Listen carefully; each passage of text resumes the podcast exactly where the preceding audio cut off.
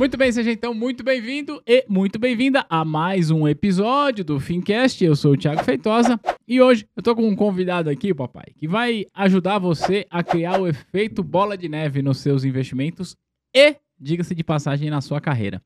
Tô aqui com o Gabriel Porto, eu já vou passar a palavra para ele, mas antes, Gabriel, deixa eu só fazer aquele jabazinho que eu faço no começo de todos os episódios.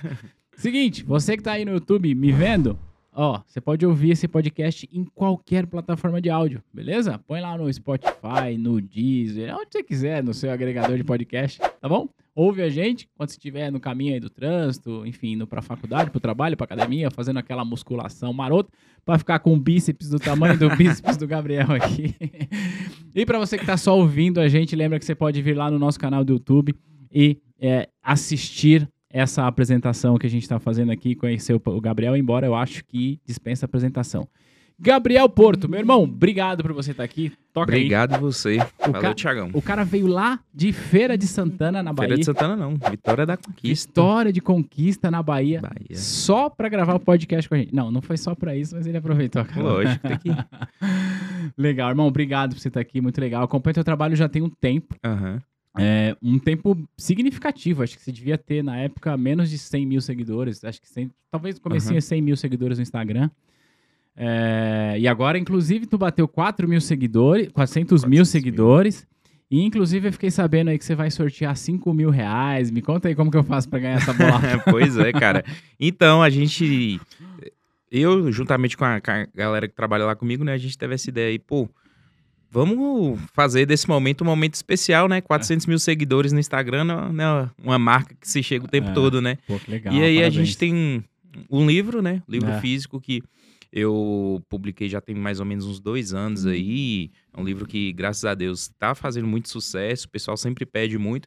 E tivemos a ideia de falar, por que não sortear esse dinheiro aí pra galera que já tem um livro, né? Legal. Então, é, é, joguei esse sorteio lá para duas pessoas, né? Cada um ganhar 1.500 e quem ela marcou ali, dois amigos, cada um 500 reais, aí dá um, ao todo de 5 mil. Você não sorteou ainda? Ainda não, semana Bom, que vem. É, no dia que a gente tá gravando não foi sorteado ainda, mas provavelmente quando foi ao ar esse episódio já, já saí, já tenho premiado com a bolada. E antes da gente falar mais, eu quero falar muito sobre fundo imobiliário. Então, para quem não conhece o Gabriel, o Gabriel é especialista em fundo imobiliário. Eu já entrevistei aqui o Baroni, uhum. agora estou entrevistando você, então estou trazendo assim as maiores referências desse mercado. É, mas antes da gente falar especificamente, eu quero colocar uma curiosidade aqui, né? É a primeira vez que a gente faz alguma coisa junto, mas Sim. eu disse que acompanho o teu trabalho já, te, já tem tempo. E nos bastidores do teu trabalho, do meu trabalho, tem uma convergência legal, porque tem gente na tua equipe que já fez parte da equipe da Exatamente. T2. Uhum. Além disso, tem a Thaís, que faz a nossa parte de comunicação, que também está contigo em alguns projetos. Então, é, de alguma forma aí a gente tem essa convergência de bastidores. Aliás, um salve pro, salve pro Matheus. É, vamos lá, Gabriel. É, hoje você é conhecido na internet porque você fala muito sobre fundo imobiliário. É, e eu costumo dizer o seguinte: todo o começo de podcast eu falo para o meu convidado o seguinte. É, quem acompanha a T2 predominantemente é profissional de mercado financeiro. Sim. Alguém que já está atuando, alguém que gostaria de atuar. E por isso eu trago aqui nomes de mercado financeiro que têm as trajetórias mais incríveis, inclusive a tua. Só que eu acho, eu acho não, eu tenho certeza, que a gente se inspira é, mais na trajetória do que nos resultados. Explico. Olhar para o teu Instagram bombado hoje, de 400 mil seguidores, com muito conteúdo sobre fundo imobiliário, é algo que, pessoalmente, para mim, traz muito ensinamento. Pô, eu uhum. quero saber de fundo imobiliário, eu sei que eu vou ali. Só que está me trazendo um ensinamento. Se eu entender como foi que o Gabriel, certo dia, resolveu falar de fundo imobiliário, venceu ali as primeiras barreiras dos mil seguidores, depois os 10 mil, como é que foi esse começo? Porque quando, se eu hoje estou querendo criar minha carreira de é, produtor de conteúdo, eu olho para um cara como você ou para outros influenciadores e falo, cara, puta, difícil, né? Não tenho nenhum seguidor, como que eu vou chegar em 400 mil? O que eu estou querendo dizer com isso? Não importa o que você está fazendo, para quem está começando agora, não importa o que você faz agora, uhum. importa o que você fez lá atrás. Exatamente. Então, qual foi o dia que você falou assim, cara, quer saber? Eu vou começar a falar de fundo imobiliário. Conta aí pra gente, o que, que passou na tua cabeça? Qual, qual que era o contexto? Pois é, cara, doideira, né? É. É, então, eu invisto em fundos imobiliários desde 2014. Legal. Né? Então, é algo que já tá na minha vida há muito tempo. Uhum. Eu comecei a investir em fundos imobiliários, ainda estava no ensino médio. Caramba. Então, era. Não tinha nem completado ainda 18 anos. Legal. Então, Era ali entre 17 para 18 anos. Comecei pouco, sem saber é, muito sobre bolsa. Na verdade, eu não sabia quase nada sobre bolsa de valores naquele Uhum. momento, né? Uhum. Não conhecia ninguém que investia pessoalmente, né? F- Meti as caras, né? E fui atrás é, de, de conhecimento na internet e tal. Naquela época era muito difícil, assim, Uhum. né? Ou você achava algo muito específico ou algo muito vazio, Ah. né? É totalmente diferente do contexto que a gente tem hoje, né? Então, assim, foi lá em 2014. Passei os primeiros quatro anos, entre 2014 e 2018, como um investidor comum, né? A pessoa que estava ali é, colocando dinheiro na, na Bolsa de Valores, reinvestindo dividendos, como qualquer outro investidor. Quatro anos se passaram, né, investindo em ações em fundos imobiliários naquele momento. Eu percebi que o mercado de fundos imobiliários era um mercado que estava em um ascendente muito grande, né? Então, uma das principais sacadas que eu acho que eu tive naquele momento, que eu olho hoje para trás e vejo que eu vi um, um- um gap ali em mercado muito grande, né? Uma deficiência em, em mercado ainda, porque não tinha ninguém específico Exato, naquele é. momento de fundos imobiliários. O ano né? era 2018, então. 2018, né? Uhum. Eu acho que nem o professor Baroni ainda falava de fundos É. imobiliários assim abertamente na internet.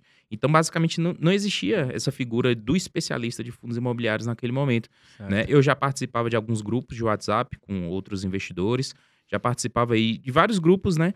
Da galera sempre falando de fundos imobiliários e tal. Então, eu cresci como investidor acompanhando essa galera e via que não, não, não tinha o cara ali que Certo. falava sobre isso, né? Eu falei, Aham. poxa, por que não é, trazer isso é, na internet, no Instagram, né? Compartilhar um pouco. E eu comecei de maneira bem direta mesmo. Era posts assim, falando dos dividendos que certos fundos anunciavam, de uma notícia ou outra, algo sem intenção nenhuma de, de fato ser um, um trabalho em si, Uhum. né? Mas algo que eu pudesse ali compartilhar, algo que eu já tinha de conhecimento, né? E ajudar outros investidores iniciantes. Porque eu via nesses grupos de WhatsApp perguntas muito leigas naquele momento, 2018 ainda, né? Nossa. Então, é- É. era outra realidade. O pessoal é, entendia, assim, por cima o que era um fundo imobiliário, mas tinha a- as maiores dúvidas ali possíveis. Eu falei, pô, eu já tenho aqui um, um know-how de quatro anos, dá para eu ajudar muita gente com isso aqui.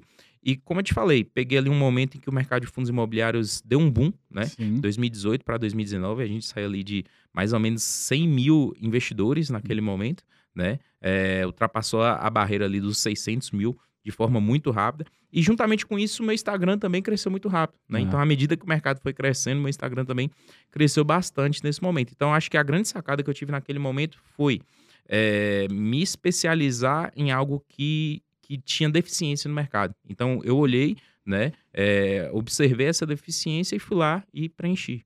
Que legal.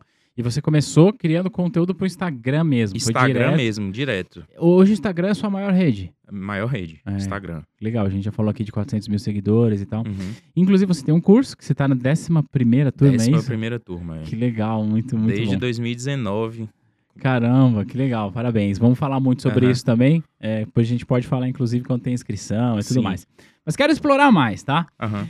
Cara, eu sei é, de bastidor que você não tem nenhuma formação de mercado financeiro. Você Não. não é um economista. O que você tá Não. fazendo aqui, cara?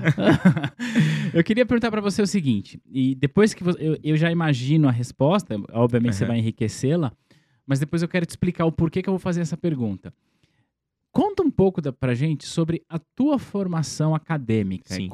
É, como é que tá isso? Pois é, cara. É uma É. pergunta também que eu recebo direto, né? Porque minha formação acadêmica, realmente, se você olhar, não tem nada a ver com o mercado financeiro. Uhum. Né? Para quem não sabe, eu faço medicina, tô no oitavo semestre atualmente. Legal.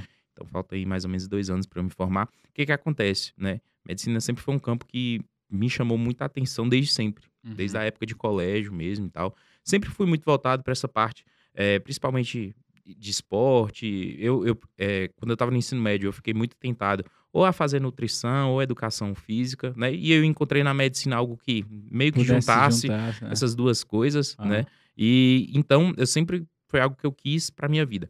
Então eh, eu terminei o ensino médio, fui fazer cursinho e tal. Essa época é- era a época de, de investidor ainda. Eu não era professor, não era, não tinha nem conta no Instagram nem nada. Certo. Passei na faculdade de medicina.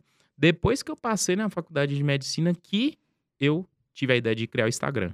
Então foi algo que meio que aconteceu simultaneamente, né? Uhum. Sem um planejamento e tal, foi, foi, foi acontecendo.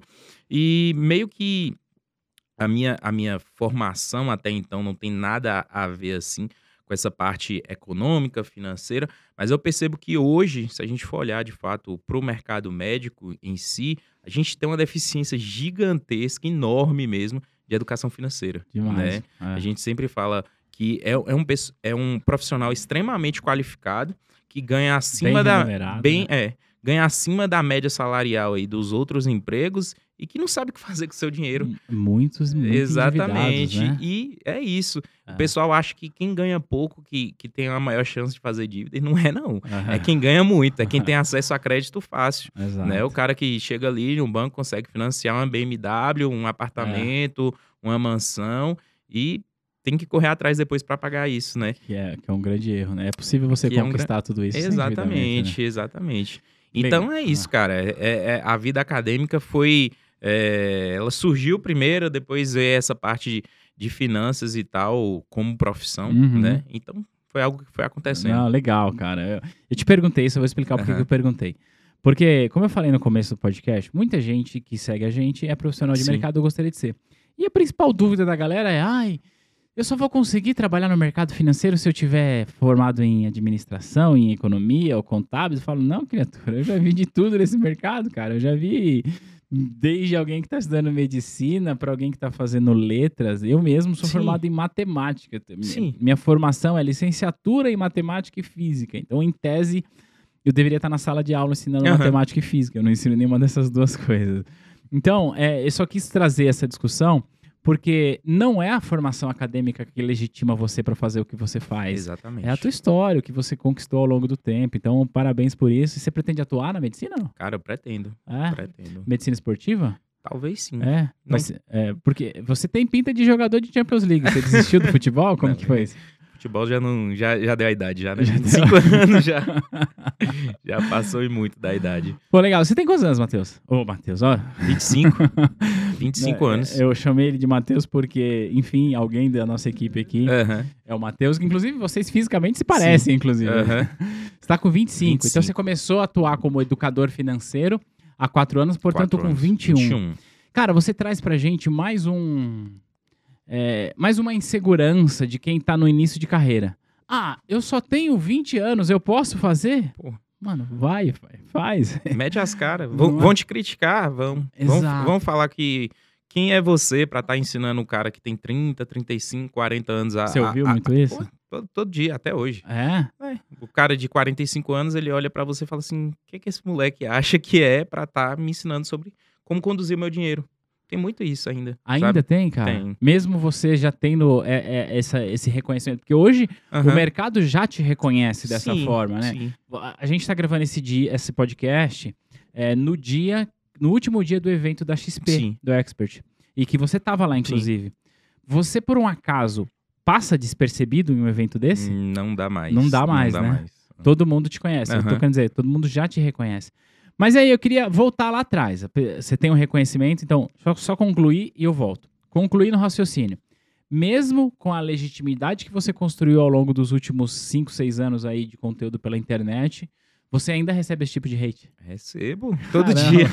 e não é pouco, não. É. Entendeu? Então, o brasileiro em si, É. ele ainda é muito, tem uma mente muito fechada ainda pra finanças, sabe? É. Essa parte de educação financeira ainda precisa ser muito trabalhada. É. E eu acho, eu vejo com muito bons olhos isso, que a geração nova que tá vindo, né?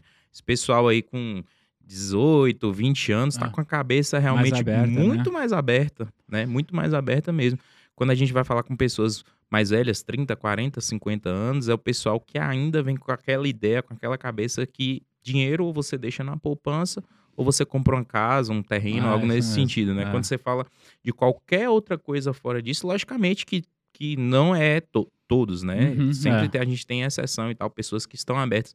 Mas a grande, grande parte do que eu vejo desse pessoal que vem de, de outras gerações, de outros é, é, conhecimentos, ensinamentos e tal, É difícil. é difícil, é, é. difícil você mudar tudo que a É. pessoa Aprendeu viu ali como da vida. verdade, né? É. Como É. dinheiro. Viu o cara, sei lá, da cidade dela ali que enriqueceu porque ele tinha é, casa alugada. Entendeu? Aí na hora que você fala pra ele, pô, Mas se a gente colocar aqui na ponta do lápis as contas aqui, não bate, Hum, é. né? Se você for é, pegar esses, sei lá, 500 mil que você tem aí para construir, daqui que você aluga, ainda tem toda a Ah. questão. Seria muito mais fácil, rápido e financeiramente melhor você, por exemplo, montar uma carteira de fundos imobiliários. Mas o cara te olha torto e fala assim, pô, isso aqui eu, eu não confio, Ah. entendeu? Eu prefiro ter ali minha, minha, minha casa ali, que eu tô vendo, e, tô, e, e- e consigo ter o controle, entre Ah. aspas, daquilo ali. E, e olha que fundo imobiliário é uma coisa é, mais simples, né, de você Muito explicar. mais, muito você mais. fala, ó, tá vendo aquele shopping ali? É isso. É. né? eu, quero, eu quero entrar nesse assunto de montar carteira, de rentabilidade, de, de aposentadoria, de viver de renda em relação aos fundos imobiliários. Eu quero. Mas antes eu quero voltar. Aham. Você começa a criar conteúdo. Quais foram os seus principais desafios lá atrás? Que você pode compartilhar assim de, putz, meu, você pensou em desistir? Como é que foi é, o caminho no começo? Sim, o, o começo sempre é solitário, né? É, O começo de qualquer projeto, assim, a menos que, logicamente, quem já tem um know-how, quem já tem, vem de outros projetos e tal, possa ser que já tenha uma equipe. É. Mas quando você tá começando do nada, é muito solitário, né? Você com você mesmo acreditando que aquilo ali vai dar certo, né? Então, o começo realmente foi muito difícil. O primeiro ano, principalmente, foi um ano bem complicado, né? Porque era eu ali pra fazer tudo. Eu e Deus, né? Eu e Deus pra fazer tudo. Ir atrás de conteúdo, é, postar. E, logicamente, tem coisas que dão resultado, mas tem coisa ali que não dá resultado. E eu, e eu falo pra quem tá começando, quem quer é, ser um educador financeiro, quer abrir uma página no Instagram, YouTube, qualquer coisa que seja, logicamente, é, educação financeira no Brasil, apesar da gente ter uma lacuna imensa, todo dia aparece gente nova, Ah, né? Então você tem que buscar se diferenciar, você tem que buscar trazer coisas novas e ter uma resiliência fora do comum. Porque de, sei lá, 10 vídeos, 10 não, 100 vídeos que você postar, você pode ter certeza que 90% daquilo ali você vai falar, poxa, Só se eu- eu, e minha mãe que é, assistiu. se eu não postasse, não mudaria nada na minha Ah. vida. Mas é isso, é constância, né? É, Principalmente no começo, você vai dar de cara ali com fracasso o tempo inteiro. É uma coisa ou outra ali que você vai falar, pô, isso aqui valeu. E é a partir daí que você vai construindo, né? Com, com experiência, saber o que não dá certo, saber o que dá certo. Acho que é muito questão de testagem mesmo. Né? Então, até hoje, eu, eu bato a cabeça com isso. Que tipo de conteúdo que a minha audiência gosta, que tipo de, de conteúdo não gosta. Tem post meu que dá muito certo, tem post meu que, n- que não dá certo, vídeo que dá muito bom, outro tipo de vídeo que não dá bom. E com o tempo a gente vai melhorando é, a- a- toda essa parte aí de, de estratégia de conteúdo e as coisas vão andando. Mas tem que ter uma resiliência absurda. Legal. Então, desafios no começo. Você falou uma coisa que é muito legal, né? A vida é muito solitária. E aí eu acho que isso que a, a vida no começo, né, é muito Aham. solitária. Isso que você falou da vida ser solitária, Gabriel, é, me permite fazer um link com o assunto atual. Explico. Quando você começa a investir, seja em fundo imobiliário, seja em ações e tal, via de regra, você também tem uma vida solitária. Total. Né? A menos que, cara, foi meu pai que ensinou eu a investir, as minha família já investe, mas não é a realidade da maior parte das Não é. pessoas. E aí você tem uma vida solitária, você se torna o chato da família, porque quando tem churrasco da família você quer falar de ação e a galera só quer tomar uma e tá tudo bem com relação a isso. E aí o que, que acontece? Você vê na internet um bando, um bando, eu digo, um grupo de pessoas que se identifica com você, onde você pode trocar ideia, você pode discutir, você pode falar de Exatamente. investimentos e tudo mais. Então, é, é mais ou menos isso que você promove hoje com o teu conteúdo, né? Uhum. Você consegue reunir a galera no seu bando e, e a galera sabe que ali, com o Gabriel, eu vou aprender muito sobre fundo imobiliário. Você, pessoalmente, investe só em fundo imobiliário? Qual que é a sua estratégia de investimento pessoal? Conta pra gente. Boa. Então, acho que investir é muito de perfil, né? Não adianta eu falar assim, pô, eu só invisto nesses ativos e falar, Não Thiago, faça isso, né? você também tem que investir só nisso. Legal. Ou outra pessoa você tem que investir só nisso. Não.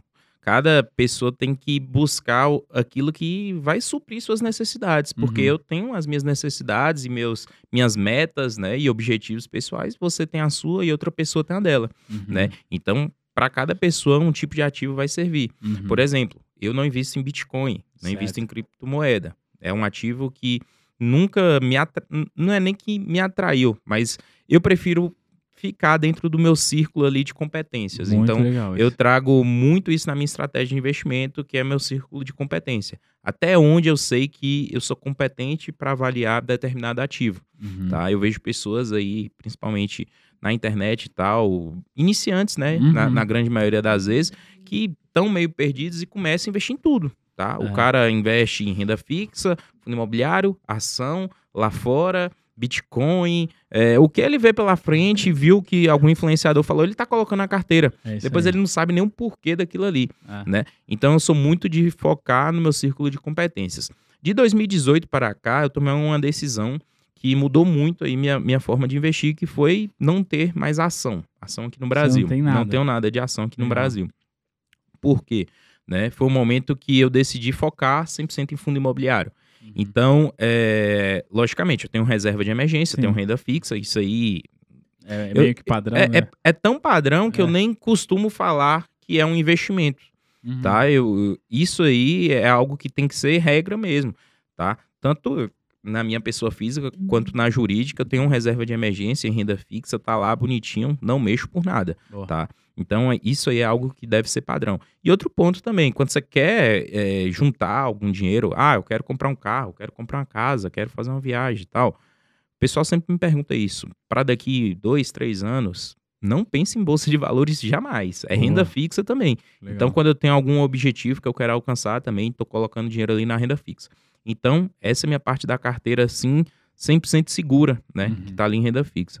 Quando eu falo de bolsa de valores, aqui no Brasil eu só invisto realmente em fundos imobiliários, como eu te falei. Uhum. É meu círculo de competência, é onde eu sei que eu consigo dominar o mercado, Legal. né? Eu tenho uma carteira relativamente grande, né? Uhum. É, eu sempre estou postando Parte da sua carteira ou toda, não sei, parte é pública, inclusive. Parte né? é pública. Eu tenho, É. Na verdade, eu tenho duas carteiras, né? Porque é. É. uma que eu tenho desde quando eu comecei, 2014, e outra que eu tive a ideia de deixá-la pública desde 2020. Foi Certo. janeiro de 2020 eu comecei com esse projeto de carteira pública. Aí eu abri uma conta na, na corretora para começar do zero, Legal. né? Então é uma carteira hoje que tem 20 ativos, né? Caramba. É uma carteira que realmente eu só consigo acompanhar e administrar porque eu tô todo dia falando de fundo imobiliário, me atualizando de fundo imobiliário. E eu sempre falo, pessoal, isso aqui não é para copiar, não. É. Porque se uma pessoa copiar, é, vai ter um trabalho absurdo para estar administrando uma carteira como essa. É. Né? Então é uma carteira que realmente eu fiz para mim. Eu deixo, ela é pública, mas eu fiz para mim, né? Então tá dentro do meu círculo de competência fundos imobiliários. É onde eu consigo investir é, e colocar a minha cabeça no travesseiro tranquilo à noite, sabendo que beleza, se caiu ali, eu entendo o porquê e eu sei o porquê daquilo ter acontecido, né? Quando sobe também, eu sei o porquê daquilo ter acontecido e aí supre as minhas necessidades como investidor, né? Um dos meus focos realmente é viver de renda um dia, né? Então, eu ter é, é, parte, grande parte do meu patrimônio em fundos imobiliários me ajuda muito nisso. Então, é, ter essa parte imobiliária com fundos imobiliários está dentro desse meu círculo de competência. Quando eu falo agora de investimento exterior, eu também invisto em imóveis, só que lá nos Estados Unidos, Mas através do REITs? nos REITs Legal. tá? Então, outra parte da minha carteira também está voltado lá fora. É, é um pouco diferente fundos imobiliários, né? Uhum. São mais parecidos com empresas, mas no fim investem também em imóveis, Ah. né? O que não foge desse meu círculo de competência. Então, basicamente, é essa minha estratégia de investimento. É uma estratégia para renda passiva e mensal. Então, eu tenho renda fixa aqui no Brasil e fundos imobiliários, e lá fora tem os REITs. Você não tem nem estoques lá fora. Não, só REITs. É, eu, eu comecei a fazer essa pergunta falando, pegando um gancho sobre o que você falou da estratégia soli, do, da- do início, que é o início solitário, né? Que eu disse, no teu conteúdo, a galera pode encontrar um, um caminho para chegar. E eu te Uhum. perguntei sobre a sua carteira, porque isso traz também legitimidade para aquilo que você fala, portanto, quem vai lá buscar informações com você sabe que está buscando de- de informação de uma fonte que não só fala, mas, Mas faz, pratica aquilo que ensina. Eu Exato. acho que isso é fundamental. Você falou muito aqui sobre a questão da saúde. Cara, não faz o menor sentido a gente contratar um personal trainer eh, obeso. né? Exatamente. É, enfim, é- essa é a realidade. Então, parabéns aí pela legitimidade e pela autenticidade. Vamos falar agora de fundo imobiliário, desse mercado boladão. Aí a gente já falou Vamos um lá. pouco sobre a tua carreira. Ó, a gente está gravando esse podcast um dia depois do Copom subir as Exato. taxas Selic meio, meio bips E, inclusive, dando ali uma sinalizada de que na próxima reunião, lá para setembro, deve subir mais ponto 25. Sim. Ou seja, talvez estejamos aí no. no Fechar no, em 14, né? É, no, no fim do ciclo é. para 14. Como é que você está olhando para o fundo imobiliário? Mas antes de você falar como você está olhando, eu queria que você respondesse uma outra pergunta para quem está nos assistindo e nos ouvindo, porque talvez a pessoa não, não consiga entender essa relação. Eu queria que você respondesse duas perguntas agora. Primeiro, qual que é a relação da taxa Selic com os fundos imobiliários? Tá? Se é bom, se é uhum. ruim e, e por quê? E depois que você falar isso, como é que você está olhando para esse movimento de taxa de juros? Acho que Dá pra Boa. gente falar bastante, uhum. né? Então, taxa Selic, né, a taxa mãe aí dos investimentos no Brasil, né? Então, a economia é pautada em cima dessa taxa Selic, né? uhum. né? Essa taxa de juros. Então, renda fixa, poupança, tesouro direto é pautado. E como é que isso interfere na bolsa de valores, né? Muita gente tem essa dúvida. Se a gente pegar um gráfico histórico, qualquer pessoa pode ir no Google e pesquisar. IFIX versus Selic. Certo. É um gráfico clássico. Você vai perceber claramente que eles são inversamente proporcionais, né? Momentos de Selic em alta é momentos de FIX em baixa. E FIX subindo, Selic caindo, né? Desculpa, eu vou te interromper. Eu sei da resposta, mas uhum. eu quero colocar um pouco mais de, de clareza. Explica pra gente o que é iFix. Talvez quem tá assistindo uhum. ouvindo não sabe o que é. O iFix é como se fosse o Ibovespa dos fundos imobiliários, né? O índice. Uhum. Né? Então ele mede ali como é que tá os resultados do mercado de fundos imobiliários. Basicamente é Legal, isso. Legal, desculpa ter te é, Não, é. é. que isso. É. é então eles caminham é, de forma inversa, né? uhum. né? Por que isso acontece? Quando a Selic está subindo, logicamente, renda fixa está começando a ficar mais atrativa, trazendo mais retorno. E muitas pessoas começam a se perguntar, pô, por que, que eu vou deixar meu dinheiro em bolsa de valores se eu tenho ali um, um tesouro direto, uma renda fixa que está me trazendo um retorno interessante uhum. e com uma uhum. segurança absurda, uhum. né? Então, Selic alta faz o mercado de fundos imobiliários, bolsa de valores, ações cair. Né? Isso, aí, isso aí é básico. É, e momentos como o atual, né, que a gente já passou aí dos 10% aí, a galera sempre coloca na balança, né? Mas é realmente em um momento como esse que as oportunidades começam a abrir, né? E eu sei que é contraintuitivo, né? Você uhum. olhar para isso e falar, pô, mercado de, de bolsa de valores está caindo, por que, que eu vou colocar meu dinheiro agora, é. né? Exatamente porque é agora que está barato, Exato. né? Então eu falo para o pessoal que a nossa função como investidor é buscar os melhores ativos pagando o menor preço possível. Certo. Né? Não é segredo para ninguém, ou para quase ninguém, né? Quem já acompanha pelo menos um pouco do mercado de fundos imobiliários, quais são os melhores ativos. Uhum. Isso aí, uma pessoa que pega ali uma horinha ali, ela já estuda e já sabe quais são os melhores ativos. Esse não é o segredo. É. A grande questão é saber a hora certa de comprar por quanto comprar e o quanto comprar de cada coisa, Boa. sabe? Então, a gente está em um momento muito bom. É, recentemente a B3 soltou um relatório e todo mês a B3 tem um relatório específico para fundos imobiliários. E ali eles trazem alguns gráficos, né? E o mais interessante que, que eu venho observando desses gráficos, tem um gráfico lá de valor patrimonial versus valor de mercado, né? Uhum. E aí a gente consegue ver a relação do patrimônio total do mercado de fundos imobiliários e o quanto que aquele patrimônio está sendo negociado, né? Uhum. Quando a gente está em um mercado em alta, né, que o, o mercado de fundos imobiliários está caro, a gente tem o valor patrimonial abaixo do valor de mercado, ou seja, o valor, o valor de mercado está acima do que aquele patrimônio ali vale. Então, uhum. se a gente tem um, um mercado que ao todo tem um patrimônio aí de 150 bilhões de reais, está sendo negociado a, a 200, então tem 50 bilhões de reais ali acima. Só que a gente está vivendo uma situação inversa atualmente, né? Que o valor de mercado está abaixo do patrimônio. Uhum. Ou seja, a gente tem a possibilidade de comprar fundo imobiliário pagando abaixo do que vale. Tá? Essa é uma realidade que a gente não vê há um bom tempo, sabe? É uma realidade que surgiu de março de 2020 para cá. Então a gente está em uma janela de oportunidade bem interessante, dois anos e meio aí, basicamente janela de oportunidade. Então, é aquela janela de oportunidade que quem está aproveitando está montando uma carteira muito boa. E eu vejo esse momento muito parecido com o que aconteceu entre 2012 até 2016. Uhum. Selic muito alta, naquele momento chegou a passar de 14%. Chegou a 14,25%. Né? 14,25%. Ah. É, só que depois a Selic começou a cair, ah. né? Quando a inflação começa a ficar estagnada e tal, Selic começa a cair e esse movimento é cíclico. Né? Então a gente tem que saber se comportar ali nos mais diversos cenários possíveis. Então, desde dessa época de 2012 até 2016, que eu não vejo tantas oportunidades boas no mercado de fundos imobiliários. E eu falo mais, que as oportunidades atuais são melhores do que naquela época. É. Por quê? Ah. Hoje a gente tem um mercado muito mais desenvolvido do que a gente tinha ali. Uhum. Entendeu? Então hoje a gente tem muito mais opções de fundos imobiliários, fundos imobiliários muito maiores e com a qualidade tanto dos ativos quanto da gestão, que é o pessoal que toma uhum. conta dos fundos imobiliários, muito melhores do que a gente tem naquela época.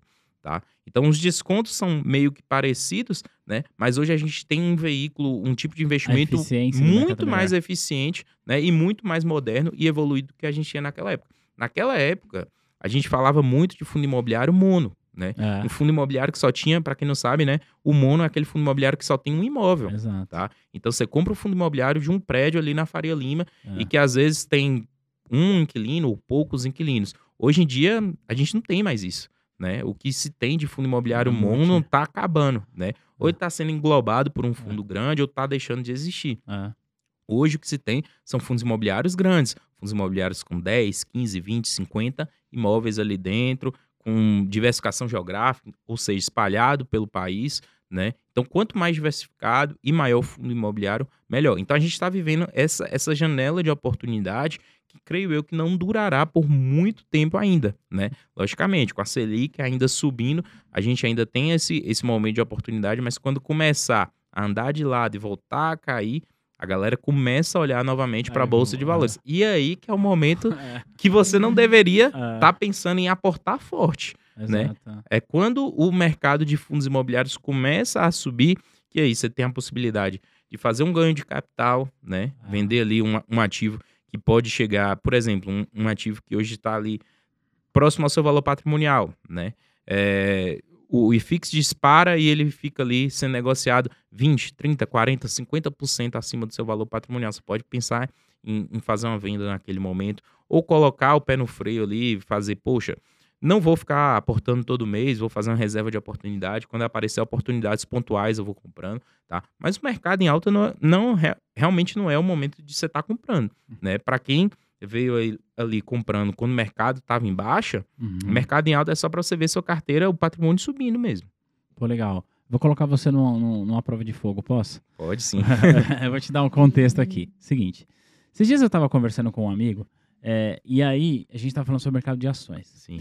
E aí a gente estava entrando ali no assunto de empresas e tudo mais. Eu falei, cara, Banco do Brasil tá bizarramente barato, assim. Uhum. Tá bizarramente barato. Tava com um P, um P sobre VP, sei lá, de ponto .8, alguma uhum. coisa assim, um PL de 3, 4, eu não lembro exatamente, eu vou até ver quanto que tá nesse momento. E você vai entender por que, que eu tô falando isso. Para quem tá assistindo, eu tô pegando o celular aqui justamente para eu pegar os indicadores de Banco do Brasil, que era a nossa conversa. Sim. Se eu só abrir aqui. E aí, ele falou assim: não, peraí, Thiago não tá certo isso aí não. Porque olha só, o Banco do Brasil tá 30 e poucos reais. E Itaúsa tá 12. Uhum. Então Itaúsa tá mais barato.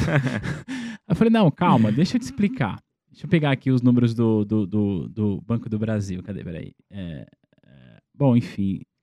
Ah, resultado, não, ativo financeiro, margem. Até daqui. Ó, tá com um PL. Aqui, um P sobre VP de 0,7 e um PL de 4,2. Isso pra gente que tá no mercado, é, cara, uhum. se eu falar que tá barato, você entendeu o que eu uhum. quis dizer. E a gente, às vezes, comete esse erro de achar que todo mundo que tá ouvindo entende o que, que é isso, né? O que, que é esse valor patrimonial, esse valor de mercado. Pois é, cara. E aí eu falei que eu quero colocar você no fogo. Aquele mano que tá ali operando a mesa, o Brunão, dá um salve aí, Brunão. Aí ele não falou nada. Mas o Bruno, antes da gente começar a gravar, a gente estava aqui conversando sobre investimentos. Sim. E ele falou que quer começar a investir em fundo imobiliário. Então eu queria que você explicasse agora, para que ele pudesse entender o que história é essa de fundo barato. Que, que explica o valor patrimonial versus o valor de mercado, uhum.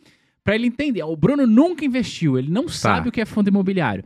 Faça ele entender a diferença de valor patrimonial para valor de mercado. Porque Show. isso vai ser bom para o Bruno, mas vai ser bom para quem está nos assistindo, caso queira investir mais. Já que aqui a gente tem muito profissional de mercado, a galera uhum. vai aumentando o repertório para falar com clientes. Exatamente. O que, que, é um fundo barato? Qual Exatamente. Que, como que eu olho para isso? Uhum. Então, fundo barato a gente olha muito para esse valor patrimonial, né? Uhum. Tá abaixo do valor patrimonial, o fundo tá barato, acima ele já começa a ficar caro. Como é que isso funciona? Né? Explica pra gente aí. Todos os anos, os fundos imobiliários, cada fundo imobiliário passa ali por re- revisões, Uhum. né? Ou seja, a gestora do fundo imobiliário, quem administra, quem gere, os profissionais que são pagos ali pelo fundo para estar ali dentro trabalhando no, no fundo imobiliário precisam pagar a empresa terceirizada para ir lá e fazer a avaliação dos ativos, né? Uhum. Ou seja, vamos supor que eu tenho um fundo imobiliário aqui com 10 imóveis, né? Todo ano sai a avaliação geralmente no final do ano. Então esse ano ainda vai sair é, mais ou menos novembro para de- dezembro mais ou menos sai, né? É, eu contrato uma terceirizada para ir lá fazer a reavaliação de quanto que vale cada um daqueles imóveis, né? Uhum. E aí a reavaliação eles levam em consideração várias coisas, né? Localização, tal, tal. Tem, tem vários Isso aí é o mercado imobiliário mercado normal. imobiliário normal. Certo. Beleza. Uhum. Aí chega-se ali à conclusão, vamos supor que esses 10 imóveis têm um valor patrimonial de um bi, Um bilhão de reais. um bilhão certo. de reais, Beleza. beleza? Tá pegando aí, Brunão, a referência, né? Aham. Ah. Aí a gente tem a quantidade de cotas, né? Que a gente tem dentro do- dos fundos imobiliários. As cotas são as, as participações. Um, um né? pedacinho, um pedacinho do, do, do fundo imobiliário. Então a gente tem o valor patrimonial por cota. Uhum. Divide-se o valor patrimonial, um bi, pela quantidade de cotas. Uhum. Então, se a gente tem um, um bilhão de patrimônio, um bilhão de cotas, a gente tem um valor patrimonial de um real. Certo. certo? Então, esse é o valor patrimonial. O valor de mercado é o preço que está sendo negociado em mercado, Uhum. né? Não é porque que é- o valor patrimonial é um que ele vai estar sendo negociado a um. O que que acontece? O mercado é vivo, né? Uhum. Então, a- o que acontece, por exemplo, ah, esse fundo trouxe um dividendo esperado, esse fundo trouxe um dividendo acima do que se esperava dele, ou abaixo, o mercado vai reagindo a isso, Uhum. né? O gestor do fundo imobiliário tomou uma atitude, comprou um imóvel que foi bem visto ali pelo mercado. O mercado tomou uma atitude. Não foi tão bem vista assim aquela atitude. Então, esse tipo de coisa vai acontecendo. Né? Então, tem todo o cenário macroeconômico, microeconômico, que interfere ali nas variações do dia a dia. Então, esse fundo, que no nosso exemplo aqui, ele tem um valor patrimonial de 1, se ele está vindo com histórico bom, tem uma, uma visão boa ali de mercado, ele pode estar sendo negociado ali a 1,10, 1,20, 1,30, Uhum. né? Mas se as coisas não estão indo tão bem ali para ele, ele pode estar sendo negociado a 80 centavos, 70 centavos, sabe? Então, assim, a gente tem que olhar para o fundo imobiliário qualitativamente em relação a preço, né? Então, a, a primeira métrica que eu, que eu olho é a questão de qualidade, porque se o fundo não for bom, não tem preço barato nele certo, Ah, né? Então, um ativo bom não tem preço barato para mim. uhum. Então, assim, primeiro eu olho de forma qualitativa, né? Qual é, quais são os imóveis que estão ali dentro, qual é o histórico desse fundo, se é um fundo. E, e quanto mais histórico o fundo tem, mais fácil fica a avaliação, Uhum. né? Você consegue olhar para trás e ali, pô, esse é um fundo que tem aí cinco anos em mercado, vem trazendo bons dividendos, é, ele já é bem renomado em mercado, né? A gestão também tem um um know-how em mercado interessante, então, basicamente dali para frente ele deve seguir aquilo ali, né? Então, olhar para esse histórico, para os imóveis, para a gestão é super importante, que é quem administra Uhum. o fundo imobiliário em si, e depois eu olho para a questão de preço, tá? Então, muitas vezes eu vou escolher um fundo imobiliário para minha carteira, eu fico ali entre três ou quatro, que é do mesmo segmento, né? Uhum. Um fundo de galpão logístico, fico Uhum. ali entre três e quatro do mesmo segmento. Minha decisão final pode ser pelo preço, né? Eu vejo, pô, esse fundo imobiliário aqui hoje está com preço bem mais interessante do que esses outros três.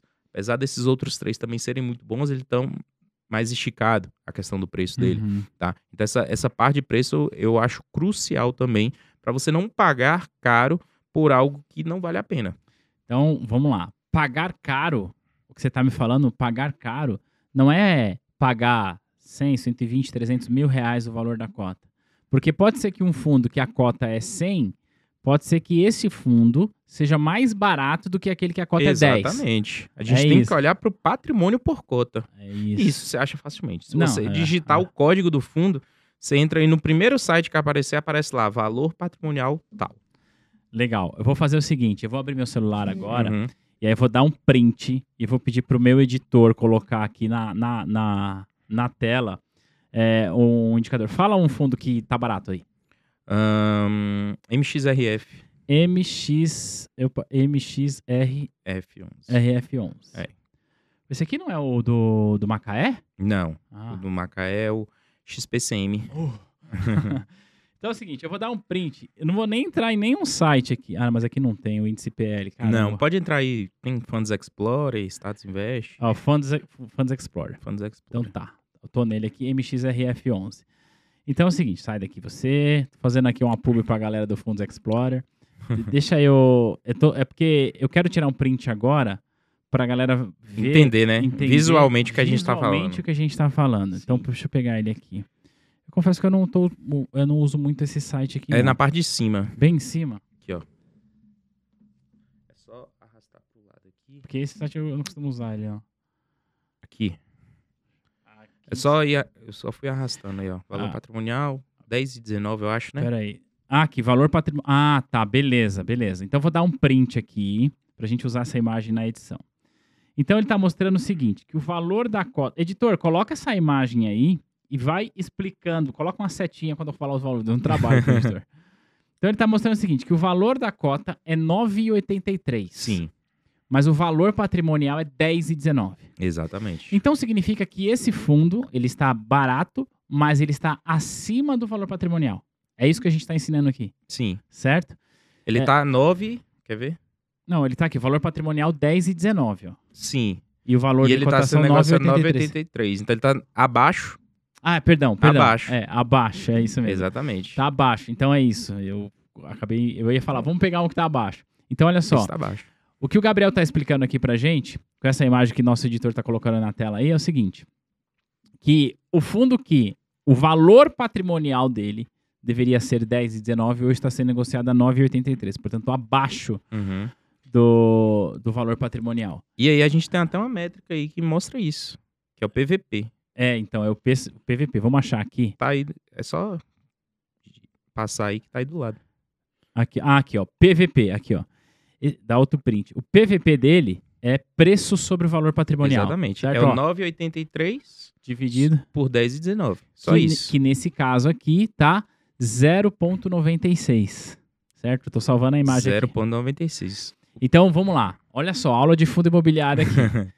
Quer comprar fundo imobiliário? Não só fundo imobiliário, né? Isso serve para ações também, mas enfim. É, primeira coisa, a questão é, qualitativa, que você falou, depois eu Aham. quero falar mais sobre isso. E depois, um indicador, não é o único indicador que você usa, né? Não é. Mas um indicador que você usa é o P sobre VP. Uhum. E na sua visão, o P sobre VP, para você, é aceitável estando até que número? Até que número, né? Isso aí é uma dúvida também que o pessoal tem bastante, Aham. né? O P sobre VP, é, e aí, logicamente, vai ficar um, um pouco mais complexo Sim, que o- sim. que eu vou falar aqui, Uhum. né? Eu gosto de utilizar ele muito para alguns tipos de fundo, não para todos. Certo. Fundo imobiliário de papel, que é voltado à dívida imobiliária, e Uhum. FOF, que, é, Uhum. que são fundos que investem em outros fundos. Uhum.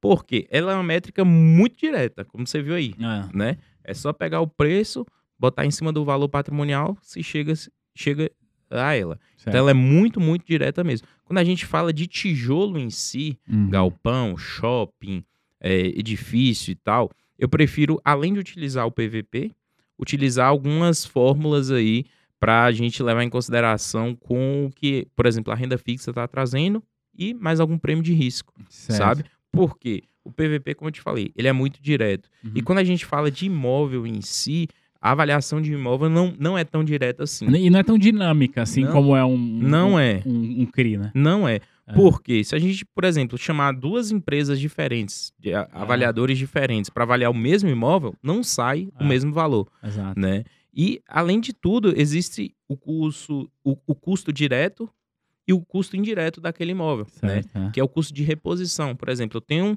um, um edifício na Faria Lima. Beleza.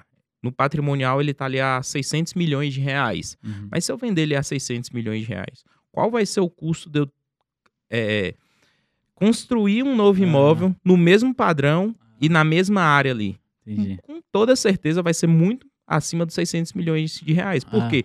A gente está em um momento de inflação alta, então Uhum. o custo de material está altíssimo e mão de obra também está altíssima. Certo. Né? Então, o valor patrimonial para imóvel, ele não reflete tão direto assim quanto é para um FOF, né, que é um Uhum. fundo que investe em outros fundos, ou para um fundo de dívida imobiliária, que é um fundo de papel. Legal. Entendeu? Uhum. Eu sei que é um pouco mais complexo, Não, né, de é- entender, é. mas é só para deixar claro que o PVP, ele é interessante utilizar na precificação, mas ele não é um único indicador. Sim, isso é Sabe? importante, é claro. é. Então é bom a gente é, entender ele, como é que ele funciona, né? E logicamente, se o seu fundo imobiliário, mesmo de tijolo, estiver abaixo ali do PVP, ali já dá um sinal bem, bem claro assim que ele já está barato, Uhum. né? Mesmo que você não, não foi atrás de outros indicadores, mas está abaixo do patrimonial, com a inflação que a gente está atualmente, né? O custo de reposição altíssimo, você já fala assim, pô, isso aqui tá barato já, Então, para deixar claro, ele vai estar abaixo quando estiver sempre abaixo de 1.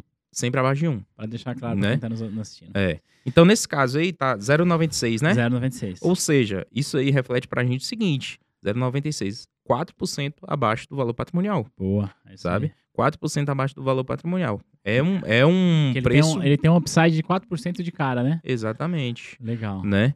É, Vou traduzir o que eu falei. Upside é espaço para crescimento. assim. Exatamente, exatamente. Ah, Então a gente tem que ter um, um- um cuidado, muitas vezes, com esse PVP. legal. né? E quais são os cuidados que a gente tem que ter, principalmente falando mais uma vez desses fundos aí de CRI, né? Os fundos de papel, dívida imobiliária. Por quê? Eles são diferentes de fundo de tijolo, Sim. né? Fundo de tijolo, ele compra ali um imóvel, coloca para alugar e é aquilo. Ah. O tal do fundo de papel, muita gente tem essa dificuldade, porque como é que ele funciona, né? É uma dívida imo- imobiliária, Certo. né? Então o cara tá precisando ali de 500 milhões de reais para construir um prédio ou para reformar um prédio que ele já possui. Uhum. E ele não quer dispor daquele dinheiro ali à vista. Ele vai lá e pega esse dinheiro emprestado, né? Cria-se um- o CRI, né, que é o Uhum. Certificado de Recebível Imobiliário, né? Um investidor vai lá, dá os 500 milhões de reais para ele, né? Só que ele vai pagar esses 500 milhões de reais em, sei lá, cinco anos, Uhum. tá? De forma parcelada, mas com alguma taxa, Uhum. né? Que pode ser, por exemplo, a inflação Certo. né? Então tem muitos fundos de papel atrelados aí à inflação e que estão trazendo dividendo muito alto por isso. Porque é, o fundo de papel consegue te repor a inflação ali no mês a mês. Ah, Né? Então, se a inflação, vamos supor, a inflação do próximo mês seja, sei lá, de 1%, né? Ele vai conseguir te, te repor aquilo ali é, no mês a mês, uhum. tá? Então a gente tem que ter um cuidado bem grande em fundo de papel para não pagar muito acima do valor patrimonial, né? Porque em determinados momentos o pessoal olha para o dividendo, né? E essa é, Isso, é uma é. das É. maiores roubadas que você pode entrar É. com o fundo imobiliário é olhar para o dividendo? É isso que eu ia Falar assim, pô, esse fundo tá pagando muito dividendo, eu vou comprar ele porque ele tá pagando mais do que os outros. Essa é uma avaliação totalmente errada. Você pode estar entrando em um fundo que está ruim naquele momento, mas ele tá pagando ali um dividendo bom por outras por outros motivos, né? Então, vamos supor, um fundo que está ali com um contrato próximo de vencer, né? Ele tem um, um- um prédio, um, um galpão próximo de vencer. O mercado inteiro já viu que aquilo ali vai acabar, mas com, o, o aluguel está sendo pago ainda. O preço dele cai, É. né? Aí o yield sobe. É, É. o dividendo continua sendo constante e o dividend yield, que é É. uma métrica que a gente usa bastante, também sobe, É. né? E, ele, e a pessoa desavisada olha só para aquilo ali Né? Uhum. e vai lá e compra. E muitas vezes aquilo não vai se manter por muito tempo. Então tem que ter esse cuidado. Então, muito cuidado em relação a dividendo, não pagar muito acima aí do valor patrimonial. Certo. Atualmente, o mercado de fundos imobiliários está um mercado que está andando muito de lado, não não não está em, em subidas aí. Eu acho que um PVP atual ali de até 1,5, 1,05 melhor dizendo, né? Porque um, o 1,05. Não 1,5. certo? 1,5 seria 50%. 1,05, que é até 5% acima do valor patrimonial, é Dá pra bacana, pensar dá para pensar, Legal. tá? Se a gente tiver um fundo bom, bem administrado, com um histórico interessante, dá para pensar em, em Uhum. pegar. Mais do que isso, para mim, independente aí da qualidade, eu já prefiro ficar de fora, esperar uma oportunidade e tal. Legal. Cara, a gente, é, a gente não, né? Você tá dando aula aqui. E eu quero entrar nessa questão de aula mesmo. Olha só, é, entre outras coisas é, que eu faço, eu também sou analista de valores mobiliários, certificado e tudo mais. Tô falando isso para dizer o seguinte: eu sei é, da responsabilidade que é a gente falar sobre um determinado ativo e eu não costumo fazer isso. Sim. A menos que eu diga assim, olha, eu não tô falando desse ativo porque eu quero que você vá lá comprar ele como investidor. Vai lá e estuda esse ativo. Sim. Tô falando isso porque você, cara, tudo que você mais deve ouvir é qual fundo eu compro. Toda hora. Toda hora, né? Toda ah, eu hora. tô em dúvida entre o XPML e o, e o BBPO. Qual que eu compro? Toda hora. E você sabe que não é tão simples assim. Então eu não quero perguntar pra você, Gabriel, pra quem tá nos assistindo, qual é o fundo que essa pessoa deveria comprar agora. Mas eu queria que você dissesse pra gente o seguinte: Pra quem tá nos assistindo, qual é o fundo imobiliário que você acha que ela deveria estudar? Boa, E ao estudar esse fundo, quais métricas ela deve- deveria olhar? boa, boa. Então, hoje o mercado de fundos imobiliários ele é um mercado E nós, vasto. e nós vamos estudar junto, que eu vou abrir aqui, tá? Boa. É um mercado vasto. sabe? É um mercado que já está passando aí dos 400 ativos. certo, Então, se o cara é, falar assim, pô, vou dar uma olhada geral aqui, ele fica perdido. certo. A gente tem que realmente restringir ao- aos maiores mesmo, Uhum, tá? Então, fundo imobiliário para mim tem que ter liquidez, né? Certo. Ou seja, negociações ali o tempo inteiro. Então, Uhum. a gente já parte do pressuposto dos maiores fundos. uhum. É, eu gosto muito de alguns segmentos específicos, né? Eu acho que galpão logístico está em um momento muito bom, né? Um momento aí dos últimos dois anos para cá, crescimento de e-commerce, a demanda é muito alta, né? Uhum. Por esses tipos de galpão. Galpão logístico. Cita um. né? HGLG. HGLG. Eu tava aqui no XPLG, achei que fosse esse. pode ser também. HGLG. Ó, então vamos lá. Eu tô fazendo meio que em tempo Aham. real aqui, tá? HGLG 11, 11. certo? Então eu tô aqui no Fundo Explorer. Aí, Uhum. beleza. Eu vou fazer o seguinte, vou fazer uma coisa aqui que eu nunca fiz, tá? Em podcast. Eu vou gravar minha tela e aí eu coloco na edição aí Boa. pra galera ver. Espera aí que tá... Tá gravando. Editor, se vira aí, papai. Pode ser que chegue umas notificações aí no meu celular, pode ser que chegue uns, um- umas mensagens aqui, mas enfim, vamos lá. Então, O que, que você me diz sobre o HGL? O que, que eu tenho que estudar quando eu quero estudar Boa. esse fundo? Aonde eu tenho que olhar? boa. Você entrou aí no. Foi no, No- Funds Explorer? É. Boa. Beleza. Você já tem aí algumas informações básicas desse Você quer você Ó, falando aí? Porque aí tá pois é. gravando a tela, né? Ó, vamos lá. Então eu entrei aqui nesse site Funds Explorer, HGLG aqui. É, eu tenho algumas informações já diretas aqui, liquidez, último dividendo, dividend yield, informações gerais do fundo, tá? Quem olha para isso aqui, ó, o PVP tá 1,14. 1,14, que é Tá. o que estávamos falando agora. há pouco. Exatamente. E aí a pessoa fala assim, olha, e pensa, pô, o preço tá caro, É. né? Você olhar direto aqui pro PVP. É. Mas como eu falei, fundo de tijolo, e nesse caso aqui a gente está falando de galpão logístico, utilizar o PVP para dizer que ele tá caro é um erro, tá? Legal. Porque fundo de tijolo leva em consideração aquilo que a gente está falando, custo de reposição, a demanda do mercado. Então, eu, eu gosto de utilizar outras fórmulas aqui para fundo de tijolo. Vou dar um spoiler aqui, porque eu já fiz a precificação, a minha precificação Aham. para HGLG 11, tá? Eu gosto de utilizar uma fórmula chamada fórmula de Gordon Uhum. para isso, né? É, e a última precificação que eu fiz para HGLG 11, levando em consideração todo o cenário atual de inflação, o quanto que a renda fixa está trazendo, o quanto que a Selic pode subir ou Uhum. cair, ficou na casa de preço máximo de 170. Caramba. Tá. Hoje ele está aqui por R$ 166,70. né? Ele deu uma subida aí recentemente. Então, preço máximo de 170 para HGLG 11, tá? Mas o que que eu devo olhar? Você vai ver que nesse site aqui não tem tantas informações tão cruciais. Eu gosto de olhar aqui embaixo, ó, se a gente descer, por exemplo, rolar aqui toda a tela do Funds Explorer, a gente tem mais informações, mas eu gosto de entrar nos documentos oficiais do fundo Boa. tá? E a gente consegue ter aqui, ó. ah, relatório. Cadê? Aqui. Relatório.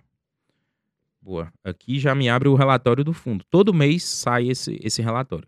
E aí, se você nunca é, estudou o fundo imobiliário, eu recomendo fortemente que você dê uma olhada nesse tipo de relatório aqui. Por quê? Aqui estão todas as informações que você precisa para fazer a avaliação do fundo. Uhum. HGLG11, quais são os ativos desse fundo? Se eu descer aqui esse relatório, é um relatório aqui que tem 21 páginas, tá? Mas ele não tem tanto texto assim, tem muita Uhum. imagem e tal. Eu consigo ter uma noção aqui dos imóveis, localização dos imóveis, é, a participação do fundo desses imóveis, né? Se ele é dono de todo o imóvel ou não. A vacância, que é um ponto Isso é crucial, importante pra tá? caramba. Para quem É. não sabe, a vacância é aquilo que está vago do imóvel, Isso. né? Então, se eu tenho ali é, um imóvel com metade dele vago, eu tenho 50% de vacância. Uhum. Né? Se eu tenho zero é, é, por cento de vacância, é porque ele está todo alugado, tá? Então, eu vejo aqui a vacância, né? Tem alguns aqui que tem uma certa vacância e tal, mas esse é um fundo que tem uma vacância controlada. Então, das 20 páginas, a grande parte aqui é imóvel. é, imagem, imagem ah. né? Então eu consigo ter uma ideia aqui dos imóveis, eu consigo ter uma noção aqui também dos contratos, que eu acho que é outra parte crucial. Muito legal. Fala sobre os contratos. Que pois que é, cara. Ó, aqui, ó, a gente tem esse gráfico aqui que eu acho super relevante, ó.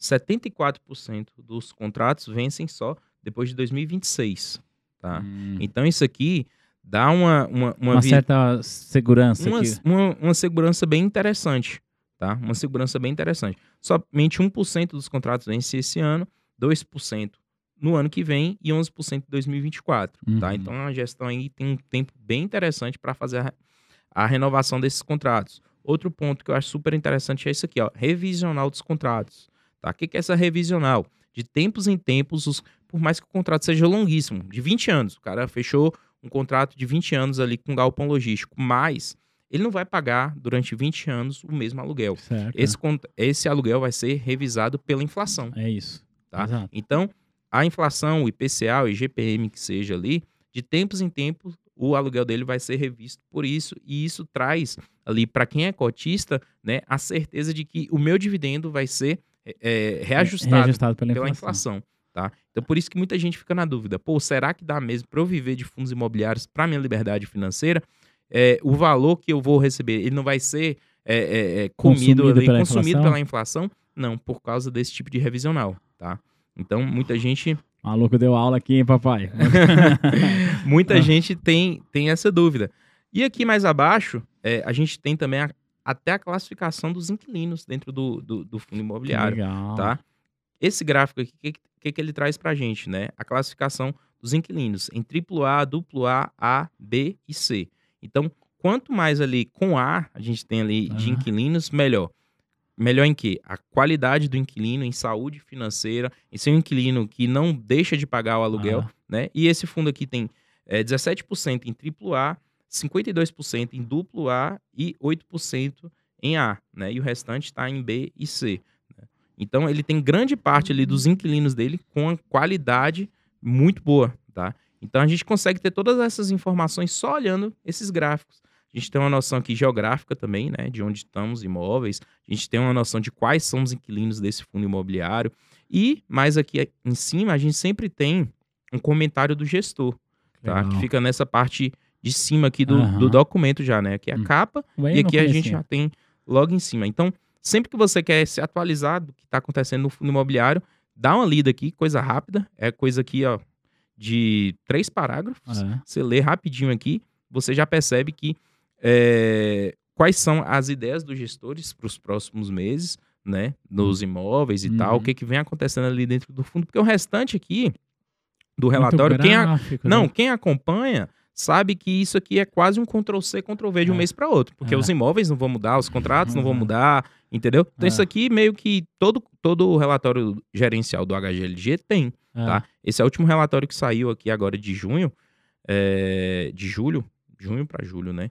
o último relatório que saiu, e as, as mudanças realmente são nessas partes iniciais. O restante ali é mais para quem não acompanha o fundo em si. Legal, tá? o cara tá lendo pela primeira uhum. vez, é bom ver tudo, né? Exatamente. Então, para quem quer dar uma avaliada em um fundo como esse, olha muito essa parte de imóvel, olha muito essa questão de contrato, dá para você ter uma ideia aí de qualidade, muito tá? Bom. Depois você vai pensar em questão de preço, em questão de dividendo, porque de nada adianta você olhar aquilo que tem um dividendo muito alto se não vai é, de trazer aquilo para os próximos anos, sabe? Legal. Então, eu vejo um fundo como esse como um fundo que tem muita segurança e estabilidade para continuar mantendo renda ali mensal. Então, a qualidade você olha por aqui. Por aqui. Então, aqui você olha o fator qualitativo. Qualitativo. E o quantitativo é preço e o, o, o yield. O, é, eu ia falar yield, mas para simplificar, o, o, dividendo mensal. O dividendo. Uhum. Né, o que é o rendimento ali. Vou parar a gravação do celular.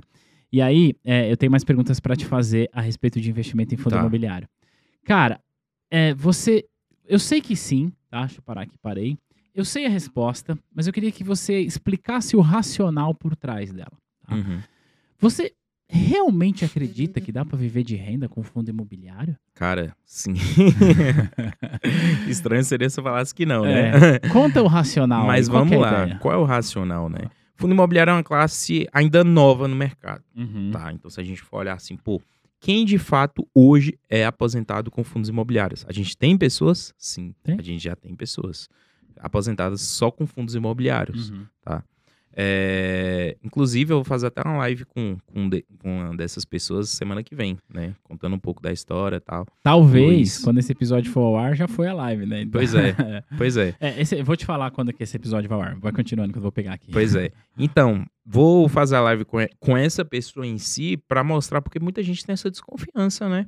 Fala assim, pô, será que realmente dá certo? É, fundo imobiliário dá pra eu me aposentar com ele? Né? Aham. Muita gente acha assim, pô, ou eu preciso ser milionário, Uhum. ou eu preciso ter uma herança, Ah. ou algo do tipo pra eu conseguir.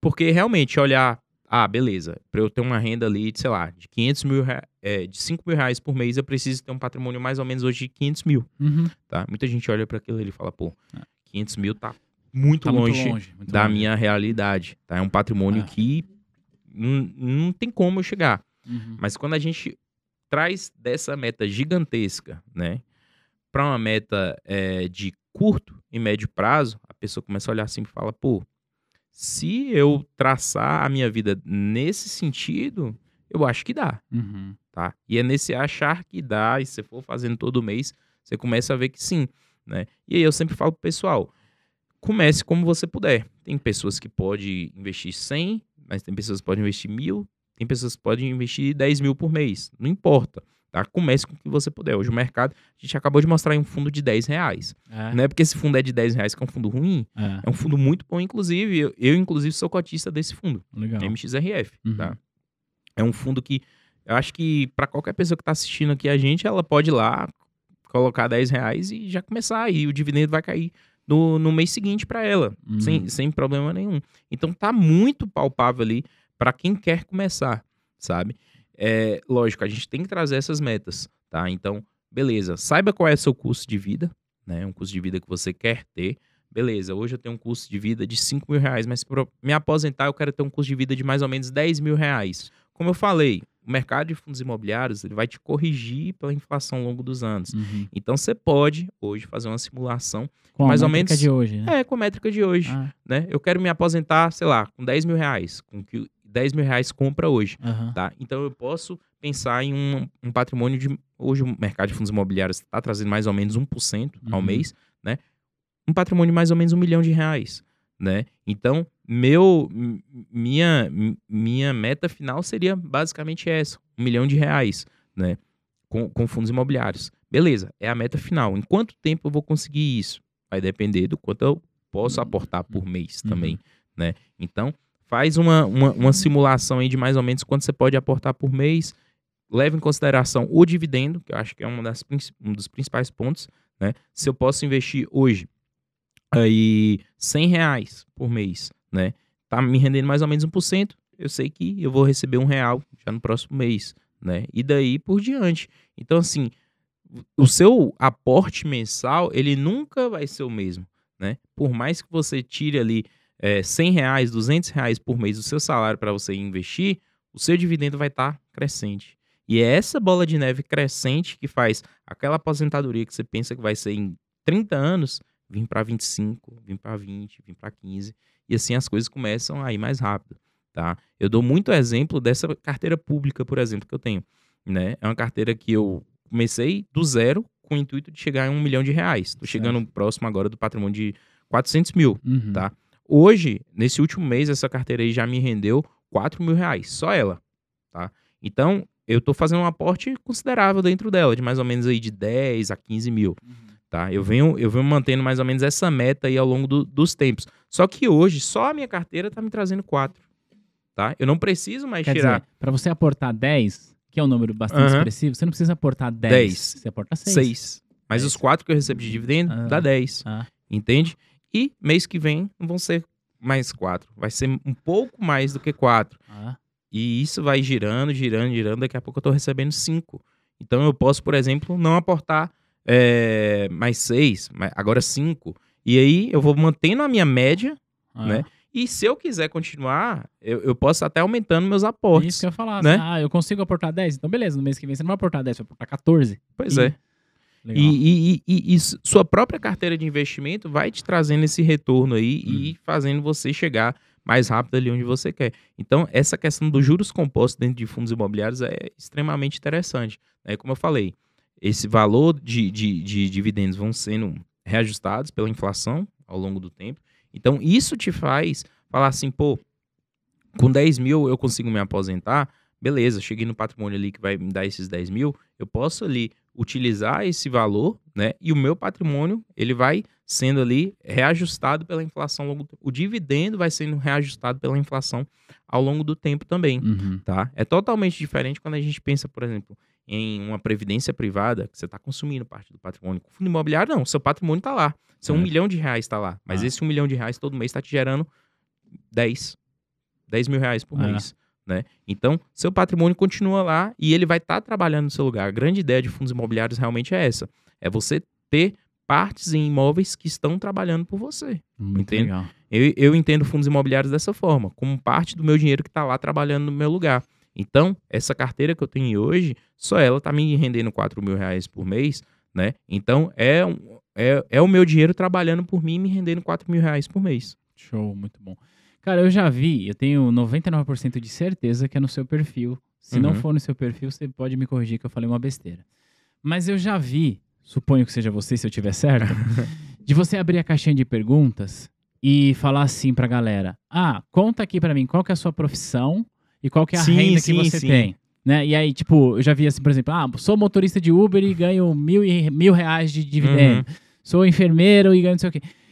Qual um case mais curioso, assim, que você pode compartilhar da galera que compartilhou com você? Porque isso pode inspirar outras pessoas. Porque a gente, ah, não, para eu ganhar dinheiro com um fundo imobiliário, eu tenho que manjar muito, eu tenho que ser profissional. o que, Cara. que você pode compartilhar de cases assim, cara, cara? tem um case bem interessante de um Ah. aluno meu. Ah, Eu tô indo pra 11 primeira décima- turma do meu Quando você curso. abre essas inscrições? Agora em agosto, Que dia, você já sabe? dia 20. Então, olha só, eu acabei de ver aqui, eu falei que ia ver.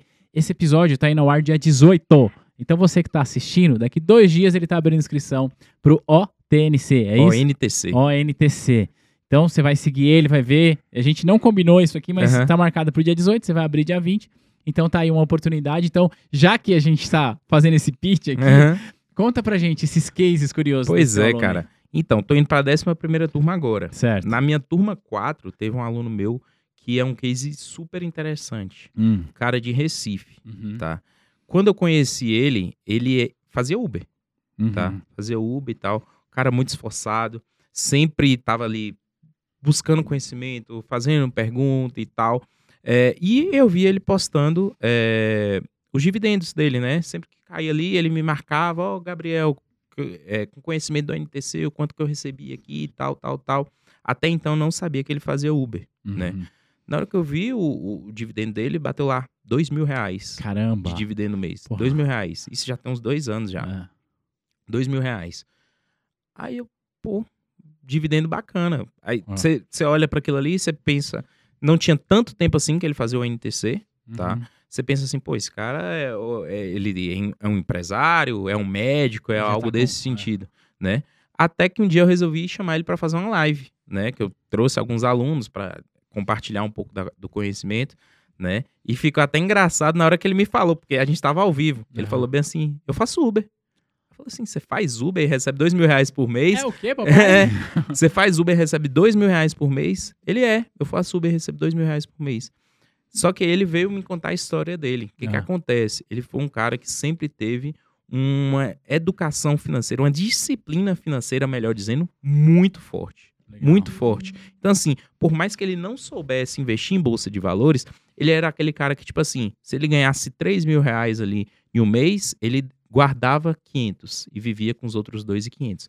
E ficou assim por anos, tá? Deixando em poupança mesmo, Uhum, tá? uhum. Guardando dinheiro, deixando em poupança, até que ele tomou a decisão de falar assim, pô, poupança, por Sim. exemplo, não dá mais né? Ele me encontrou ali no, no Instagram e tal, viu o que, que era fundos imobiliários, viu que aquilo ali poderia gerar uma renda para ele. Ele já tinha um valor de- guardado ali, fez alguns meses do meu curso, foi ganhando prática, experiência, conhecimento, foi transferindo o que ele tinha guardado ali durante os últimos anos, trabalhando ali, tendo essa disciplina financeira, para fundos imobiliários. Com seis meses, o cara já estava batendo dois mil reais ali de renda por mês. Tá. Cara, que legal. fazendo Uber. Então foi, foi um case assim Muito bem legal. interessante que mostra pra gente com- como de fato você não precisa ser aquele cara assim, pô, multimilionário, cara que É. vem de família rica, que vai receber herança. É disciplina, é fazer acontecer mesmo e ir Uhum. atrás. E o que, que você ensina de primeira meta? Porque assim, para quem tá nos assistindo agora, é, sim, virou um pitch do teu curso que vai abrir as inscrições daqui, dia, daqui dois dias. para quem tá nos assistindo agora, talvez fala, pô, mas aí para eu, ele acabou de falar que tá pagando em média 1% e tal, preciso ter 200 pau para ganhar 2 mil. Isso não é a realidade de todo mundo, certo? Uhum. Pra quem tá começando, qual que, como, o que, que você coloca de primeira meta, assim, cara? Tenha isso aqui como primeiro objetivo. Tá. Primeiro objetivo é receber seu primeiro dividendo. Porque na hora que você recebe seu primeiro dividendo, acende uma, uma luz assim, você fala, plim. Agora eu entendi. É. Que seja 10 centavos. Que Muito. sejam 10 centavos. Uhum. Na hora que você recebe seu primeiro dividendo, você fala assim: eu entendi a fazer, aprendi a fazer o meu dinheiro trabalhar no meu lugar. É bom. 10 centavos agora, mas se eu repetir isso aqui, vai ser 20, 30, 40, daqui a pouco 50 reais, 100 reais. Você fala, pô, já tá me pagando ali um McDonald's, já É. tá me pagando um almoço, daqui a pouco esse almoço vira uma conta de luz, vira Ah. uma, uma, uma conta de água, vira seu condomínio, vira ali seu aluguel. Quando você for ver, a coisa vai tomando tal proporção que você chega à sua liberdade financeira. Tá? Então, demora, não é, não é algo que vai acontecer Uhum. em um ano, em dois anos, em três anos, é algo que realmente demora para Uhum. acontecer, mas à medida que você vai ganhando proporção e aquilo vai crescendo, você, vai, você, você olha para trás e você fala assim, pô, aquele dinheiro que eu deixei de gastar, né, que eu separei, valeu muito a pena, porque ele tá trabalhando de fato no meu lugar. E é uma coisa que a gente pode contar que todo mês o fundo imobiliário vai te pagar. Tem um dia certinho. Tem um dia certo. Tem um dia certinho ali para cair na sua conta. Ah, Que seja ali um salário a mais. Você sente como se fosse um salário a mais que você tá ah, recebendo. E não vai mês. pagar imposto. Por enquanto, né? Pois é, e sem imposto ainda, sem imposto Ah. de renda. Ainda tem esse, essa questão aí que é super interessante, que você recebe seu dividendo ali livre. Vou, vou contar um pouco da minha, da minha experiência. Tá? Aham.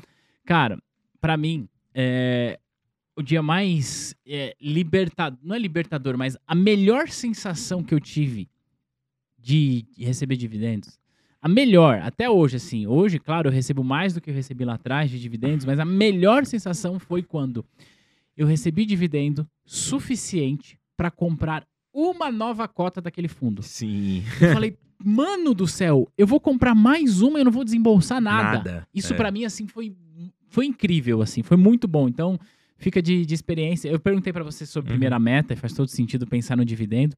Mas, ó, pra você que tá nos assistindo, vai por mim. Quando você vê pingar na sua conta, assim, ó, o valor suficiente pra você comprar uma nova cota e você vai lá, dá uma ordem, compra, executa, você fala, mano, esse Nem- bagulho é muito louco. Nem precisei transferir nada, né? Nem precisei nem, nem- trabalhar pro negócio. É renda passiva comprando renda passiva. É muito louco. Esse é o jogo dos juros Nossa, compostos. cara, isso Esse é, é, o bom jogo. demais. É. É. demais. E esse case aí que eu trouxe do, do MXRF, que é, que é um fundo.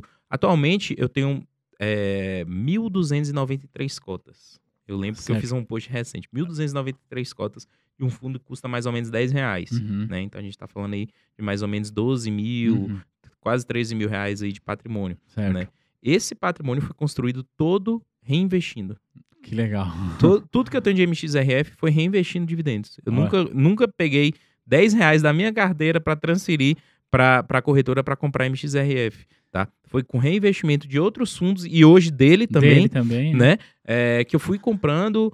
é, o último mês aí eu recebi, se eu não me engano, 155, 160 reais só dele. Então, quer dizer, já comprou mais 15 cotas. Mais né? 15 cotas. Ah, Mais 15 cotas Ah. só dele é, com o próprio dividendo dele. Né? Então é renda passiva comprando renda passiva. pra gerar mais ainda passiva. Pra gerar mais renda passiva. É a bola de neve financeira que a gente fala. E lá no. O que, que significa ONTC? O que nunca te contaram. Ah, o que nunca te contaram. É. E lá no NTC, o que, que você conta que nunca te contaram? Vai, conta aí. Dá um Pois é, o spoiler. NTC é o curso que eu fiz assim para abranger todo o público que quer investir em fundos imobiliários. Certo. Se você quer investir em fundos imobiliários, viver de renda, chegar à sua liberdade financeira com fundos imobiliários, o NTC tá lá para você. Por quê? A gente começa do básico, do zero mesmo. Aquela Uhum. pessoa que fala assim, poxa, Não eu sei não é sei isso. nada de fundos imobiliários. Aí, Brunão, fica a dica aí, pai. eu nunca investi em fundos imobiliários, eu começo ali, não é nem do zero, é do menos um, porque Hum. eu falo primeiro de economia macro, legal, eu falo um, um, um pouco ali sobre finanças, bolsa de valores. Então, eu faço todo o respaldo para aquela pessoa que nunca investiu em bolsa de valores. Até aquele cara que fala assim, pô, eu já invisto aqui há cinco anos em fundos imobiliários, já tenho experiência, já recebo um dividendo muito bom e tal, tal.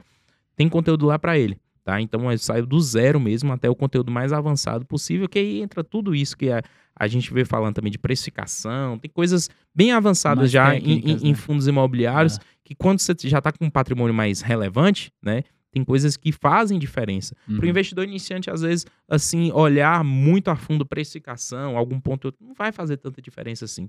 Tá? Agora, para o cara que já está ali migrando ali para os seus 100, 150 mil em patrimônio, um, um- um- um ponto que ele olha ali já faz diferença no rendimento dele Uhum. final. Ah. Tá? Então, o NTC está aí para isso, para abranger todo o público aí de fundos imobiliários. Então faz o seguinte, olha para aquela câmera ali, ó, e conta como é que a galera te acha é, no Instagram e como que ela pode ver aí é, esse material do NTC. Show de bola. Então, para me achar em qualquer rede social, é só buscar lá Gabriel Porto Fiz, tá? Instagram, YouTube, Twitter, TikTok, qualquer rede social, Gabriel Porto Fiz.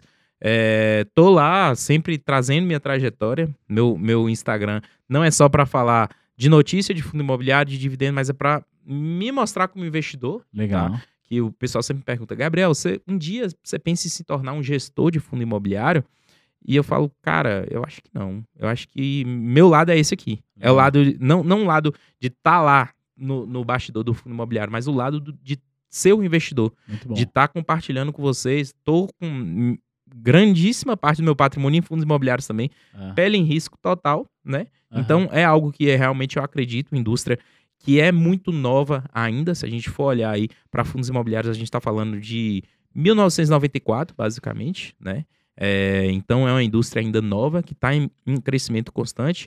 Atualmente, 1 milhão e 700 mil investidores em fundos imobiliários. Né? Quando eu comecei, era 60 e poucos mil. Caramba. 1 cara. milhão e 700. Então a gente está chegando a patamares muito interessantes, mas a indústria que a proporção para os próximos 10 anos é que a gente tenha 10 milhões de investidores.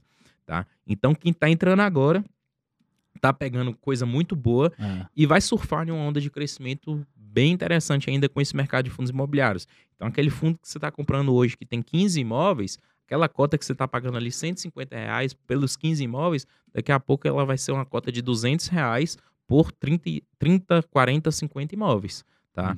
Então a gente tem que pensar em fundos imobiliários nessa, de- dessa forma, que é uma indústria que está crescendo muito e quem quer viver de renda, quer fazer o seu dinheiro trabalhar por si, não pode desconsiderar fundos imobiliários na sua carteira de investimentos. Muito legal. Cara, eu queria terminar, mas você falou uma coisa interessante sobre potencial valorização e eu quero colocar uma pergunta na mesa, Sim. que é uma coisa que não está no radar da maior parte dos investidores, tá? É, da maior parte, muitos já estão no radar. Mas a gente fala muito sobre dividend yield, certo? Que tecnicamente é o quanto que aquele fundo ou aquele papel pagou de rendimento em relação ao último preço dele. Exato. Mas tem um outro fator de, de yield que a gente chama de yield on cost. Sim. Explica pra galera o que de acho é isso, Aham. porque isso vai fazer uma diferença brutal daqui Absurda. 5, 10 anos. Total. Né? Cara, a galera, como você falou, olha muito pro dividend yield. É. Né? O dividend yield leva em consideração o retorno em dividendo em cima do preço que está ali no mercado no dia. Mas se você é aquele cara que comprou o ativo quando ele não tá, quando o mercado em si não estava muito bem, né? Viu uma oportunidade, comprou ele bem mais barato, né? O seu yield on cost é isso, né? Se você pagou muito mais barato, você vai ter um yield on cost muito maior do que aquele cara que pagou mais caro, né? Então é uma diferença absurda, é uma diferença absurda. Em, em termos bastante práticos, o que a gente está falando aqui é o seguinte: aquele fundo que hoje você paga um valor X e você ganha 1% ao mês, por exemplo, Uhum. ele tem um potencial de valorização, e vamos supor que daqui a dois anos, três anos, o preço subiu e ele continua pagando 1% ao mês daqui a dois, três anos. Entretanto, o valor que ele paga em relação ao que você pagou, Pagou. pela cota, É você vai estar maior. ganhando 2, 3, 4%, assim, talvez eu não esteja nem exagerando Uhum. falando isso, né? Dependendo do, do horizonte de tempo. Então, ou seja, quanto antes se você chegar. Eu tinha um chefe que falava assim: quem, be- quem chega primeiro bebe água limpa. Exatamente. É isso? Aham.